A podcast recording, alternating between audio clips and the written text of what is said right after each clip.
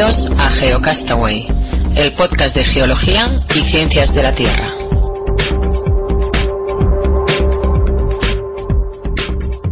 Hola amigos de GeoCastaway, eh, geonáufragos del mundo. Estamos en la edición número 24 y ese es nuestro segundo aniversario. Y para ello, pues contamos, como ya hicimos en el primer aniversario, con algunos amigos para tratar algunos temitas de, de actualidad. Y como siempre está Oscar con nosotros. Hola, Oscar. Hola, Carlos, ¿cómo estamos? Bien, bien, aquí otro programita más, ¿eh? Dos años. Otro programita más, ya, ya son 24, ¿no? 24. Y como grabamos uno al mes, pues ya a segundo aniversario. Y ya tenemos también con nosotros un, un habitual del programa, que es Naun. Hola, ¿qué tal? Hola, buenas tardes. ¿Qué tal?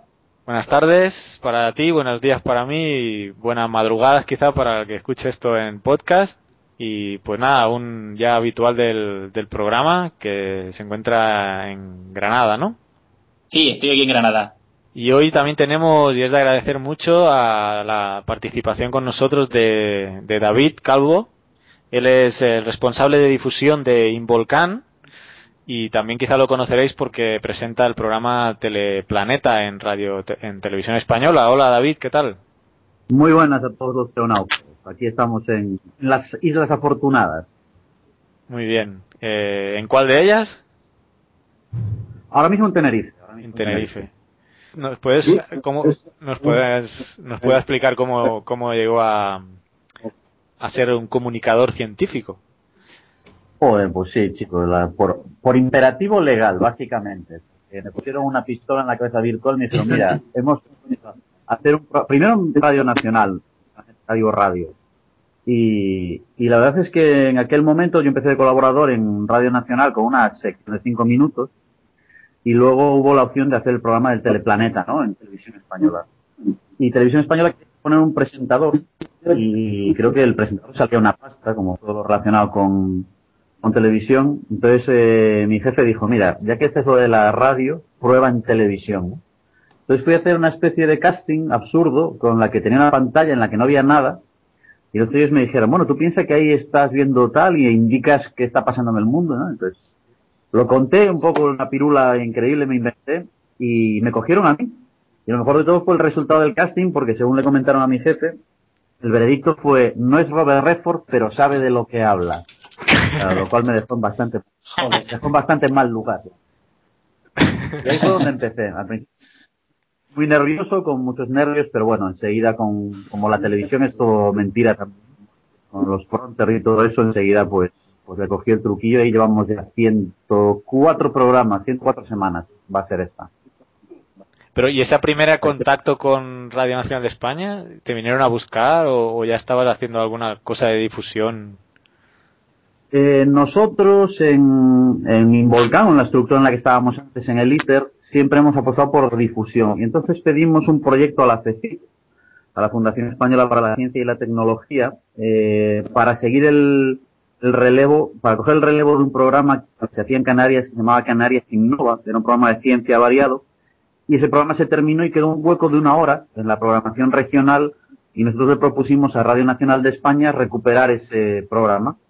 Radio Nacional accedió, eh, para ello nos liberó de cualquier tipo de pagos de la hora, etcétera, a condición de que emitiésemos todas las semanas un programa.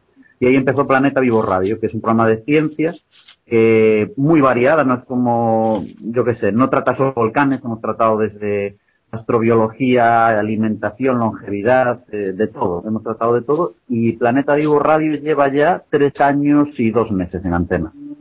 O sea que ahí empezó todo el rollo de la difusión. Entonces yo tenía ahí dentro de ese programa una sección de cinco minutos, que era un noticiero, parecida a la primera parte del Teleplaneta, en el que comentábamos la, lo que había pasado en el mundo en los últimos siete días. Y a raíz de eso, pues, pues nada, empecé a meterme en divulgación y ahora estoy rodando varios documentales para, para televisión española relacionados con, con volcanes. Muy bien, pues nada, precisamente quizá uno de los primeros temas que, que podemos hablar es de, de las Islas Afortunadas, concretamente la del Hierro, porque eh, la actualidad manda y bueno, como todos sabréis y ya lo hemos tratado en algún otro programa, pues tenemos una erupción volcánica en el hierro y aquí nuestros amigos Nauni y David yo creo que son los que están más más pues al día ¿no? de, de, este tema. Yo la verdad no lo he podido seguir tanto como me hubiera gustado. Y quizá podemos empezar con Naun porque hace poquito has publicado un post en Amazings que es una de las páginas de divulgación científica más conocidas en, en España al menos de, de, por internet.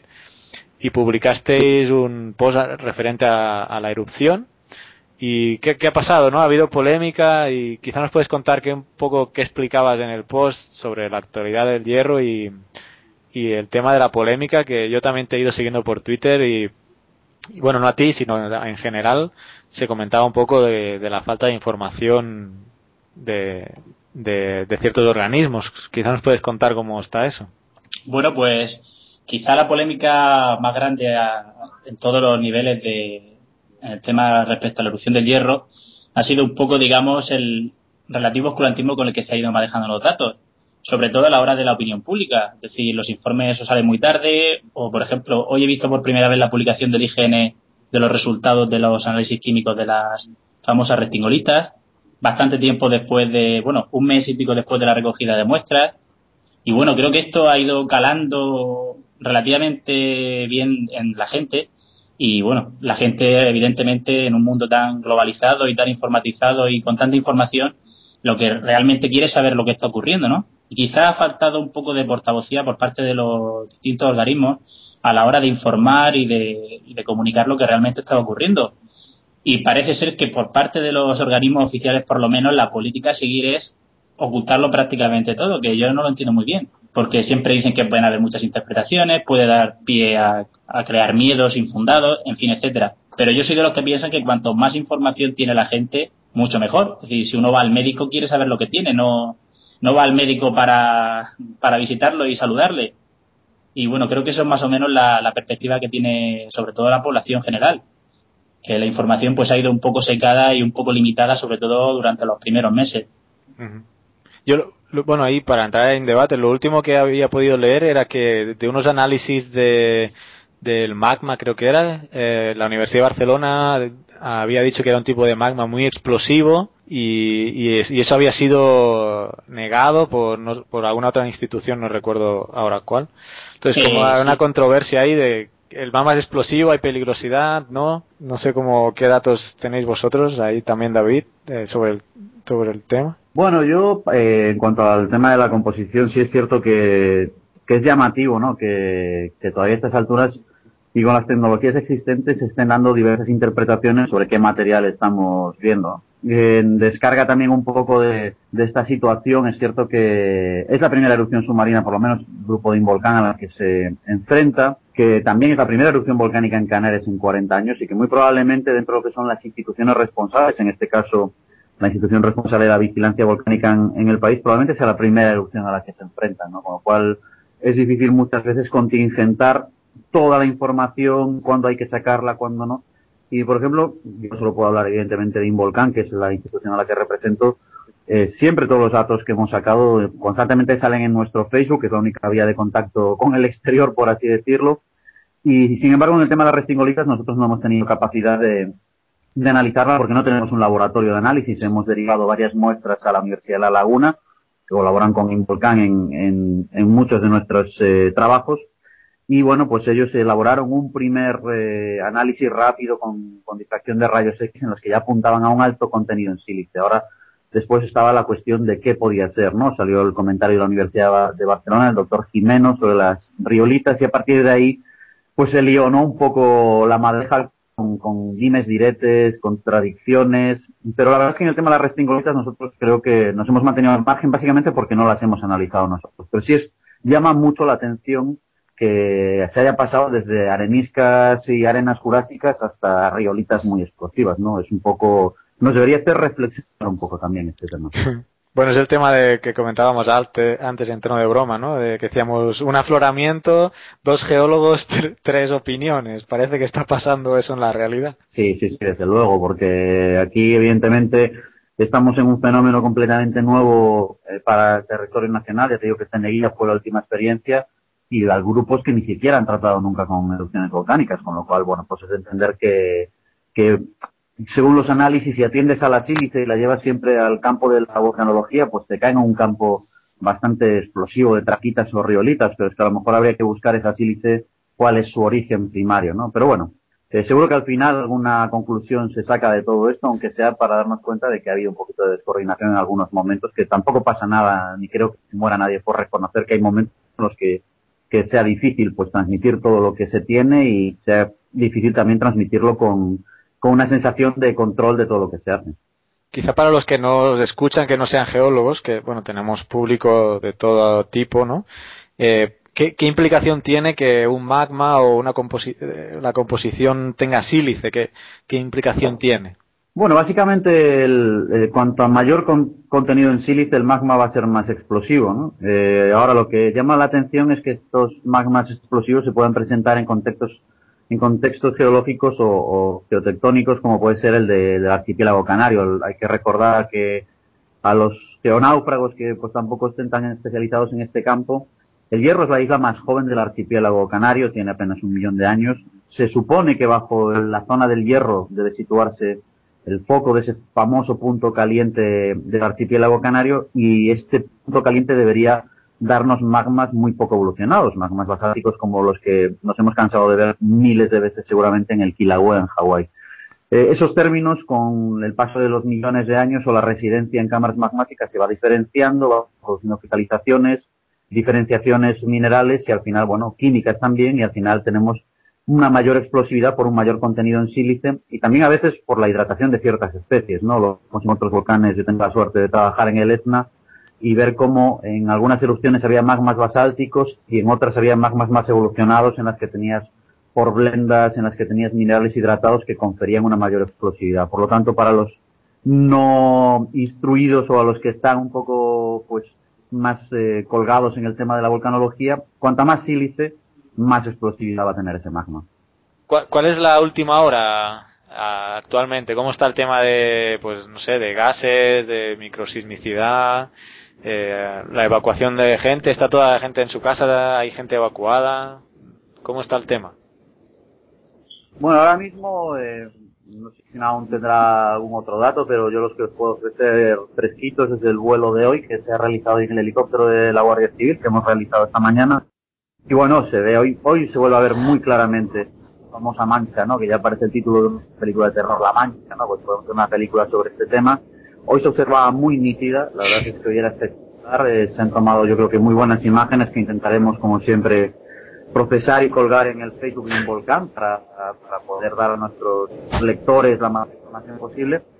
Ya no hay gente evacuada oficialmente, la gente puede dormir en la restinga, con lo cual, bueno, pues eh, en estos momentos la situación de la población es eh, al menos de tranquilidad en cuanto a su localización, pero yo he de reconocer que impresiona ver, eh, según el día, la mancha desde, desde la restinga, ¿eh? O sea que la situación sigue igual, la sismicidad es un poquito más baja, pero en geología los plazos son muy largos para observar una tendencia en el sistema.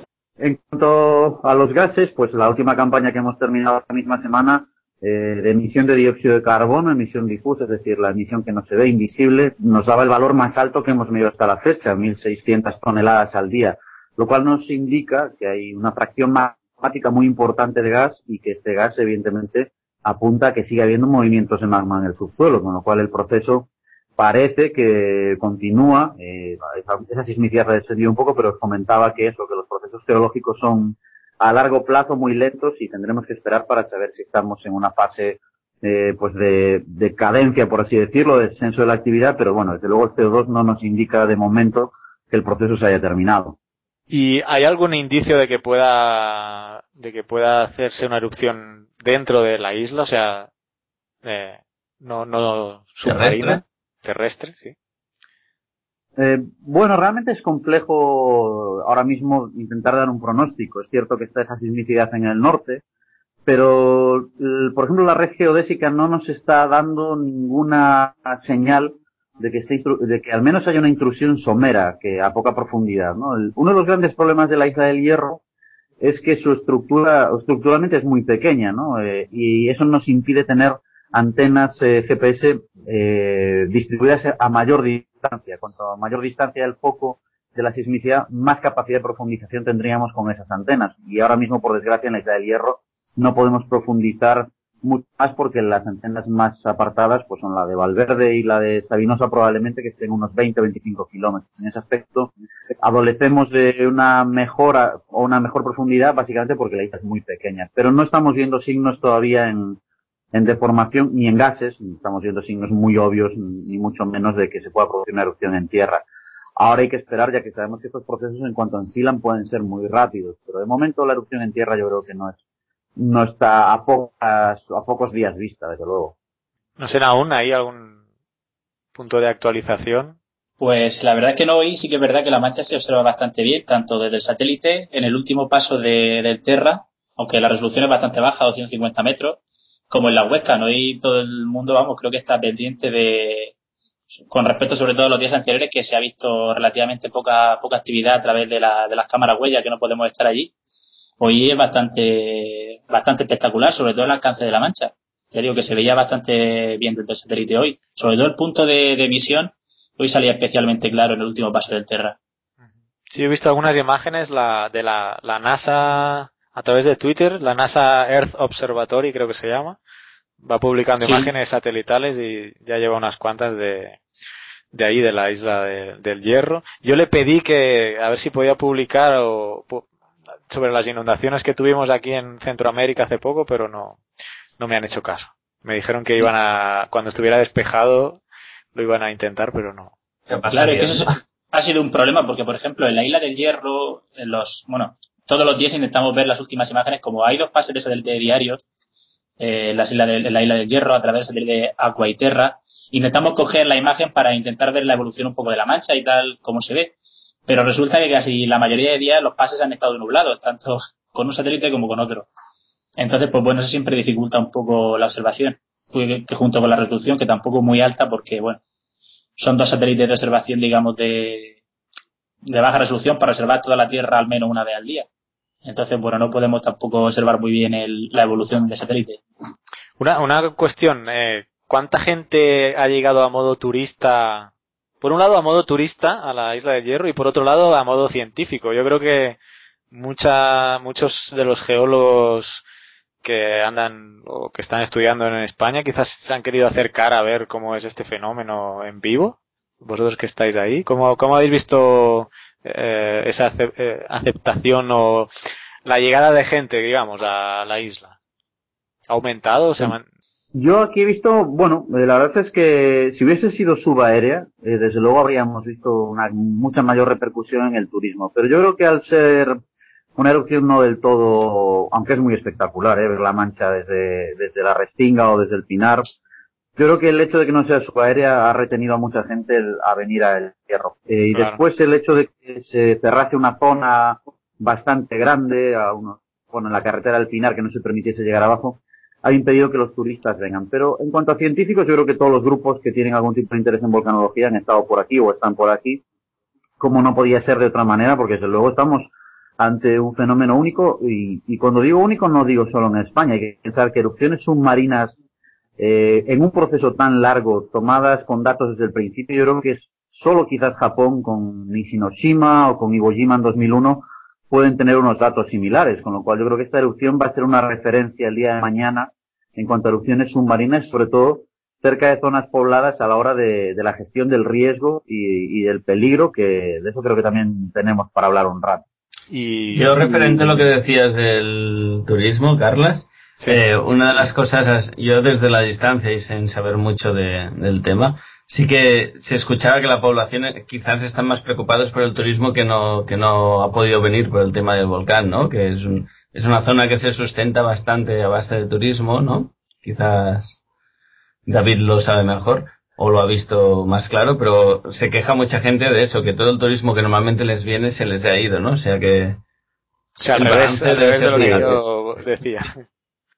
Sí, tienes toda la razón, Oscar, porque la Restinga es una zona que vive fundamentalmente del submarinismo, de los fondos marinos, es mundialmente conocida, eh, justo cuando comienza la erupción, eh, un día antes o dos días antes se celebraba o se tenía que celebrar el Photosub, el certamen internacional que fue cancelado.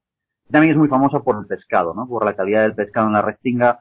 Eh, son todos restaurantes de pescado, con lo cual, desde luego la erupción submarina ha hecho un daño terrorífico a esta zona, porque es lo que comentaba antes. Si fuese subaérea, eso atraería miles de turistas y la verdad es que, bueno, pues se compensaría quizás una cosa con la otra. Pero la erupción submarina, eh, lo único que está aportando Sí, son estas imágenes de la mancha que son muy espectaculares, pero poco más, ¿no? El turista va, saca unas fotos de lejos y no, no se queda y no reside allí durante, durante unos días y con el daño que está causando, por supuesto, a los fondos marinos que veremos a ver cuándo, cuánto tiempo tardan en, en recuperarse, ¿no? Yo se lo comento muchas veces a compañeros míos y a gente que me pregunta, ahora mismo la Restinga está muriendo por el volcán, pero solo el volcán puede volver a darles vida, curiosamente, ¿no? Si llega a salir a tierra o si eh, se produce una erupción sursellana cuando ya esté más cerca de, de, la superficie del mar. O sea que ahora mismo está todo en manos del, del volcán, pero sí es cierto que la Restinga ha caído en picado el turismo porque básicamente se basaba en submarinismo y en la gastronomía. Muy bien. A ver si como mínimo la, la nueva erupción riega de minerales, ¿no? O, no sé cómo decirlo, pero abona ese campo submarino para, para que luego vuelva a crecer nueva fauna, ¿no? Porque por lo que mm, me ha parecido oír o entender, sí que se considera que la erupción a largo plazo puede ser bastante positiva a nivel de fondos marinos. Sí, eso están comentando, que puede ser positiva, pero desde luego en el corto plazo eh, yo creo que habrá que ver, quizás los peces regresen pronto, ¿no? Los peces quizás sí que la recuperación de la fauna, pero ya los fondos de coral y todo eso, yo no lo sé, no soy biólogo, evidentemente esto hablar un poco por hablar, pero me imagino que, que en un futuro todos estos minerales, pues eh, siempre hemos hablado de la fertilidad de las zonas volcánicas, ¿no? Pues supongo que en el fondo marino no va a ser, no va a ser distinto. Pero desde luego que se va a pasar mal durante una temporada, seguro. Pues, eh, si queréis vamos cerrando el tema del, del hierro. Si queréis agregar sí, una yo, última yo cosa. Quería hacer una pregunta. Eh, a nivel mm, volcanología es una de las áreas que nunca me he metido y no conozco demasiado. Eh, a nivel de presencia de agua, ¿puede influir en el volcán que está emergiendo? Cuando sea más somero puede provocar más explosividad, ¿no? ¿Algún aporte sobre sí. eso? Sí, realmente cuando el magma, cuando el cono volcánico ya se encuentra a menos de 100 metros, quizás 80, 70, 60, eh, la presión hidrostática, la presión de la columna de agua ya es mucho menor y el magma quizás tiene más facilidad para para que se deje ver ese tipo de explosiones como habíamos visto en Chartsey en el año 63 y como hemos visto en Gapeliños y en otras erupciones submarinas. Pero muchas veces la gente tiende a pensar que ya en cuanto haya contacto entre el magma y el agua va a haber una explosión. Eh, realmente tienen que darse unas circunstancias, tienen que darse unas proporciones bastante coherentes para que se produzcan este tipo de, de explosiones freatomagmáticas o hidromagmáticas, dependiendo si estamos hablando de de agua de mar o agua de lagunas cratéricas, como puede ser el caso de Tal en Filipinas, eh, en el que estamos trabajando el grupo de Involcán. Pero tiene que darse unas proporciones. Hay que pensar, imaginémonos un incendio forestal y vemos esos helicópteros o los hidroaviones que tiran agua y tampoco se produce una reacción obvia y evidente, ¿no? Bueno, pues imaginémonos una hoguera en la que estamos haciendo un camping y nos abren la presa de las tres gargantas para apagarlo. Bueno, pues tampoco habría una reacción lógica entre el agua y el fuego porque las proporciones serían muy distintas.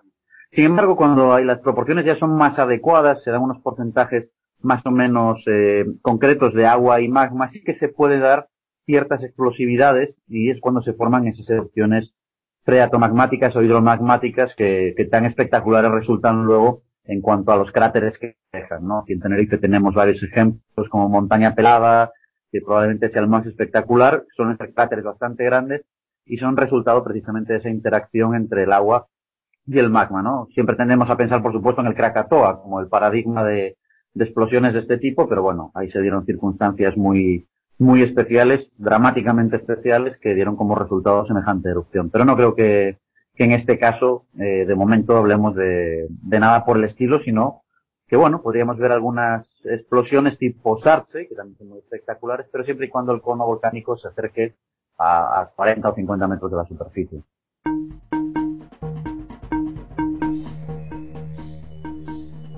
Acabas de escuchar la primera parte del segundo aniversario de Geocastaway.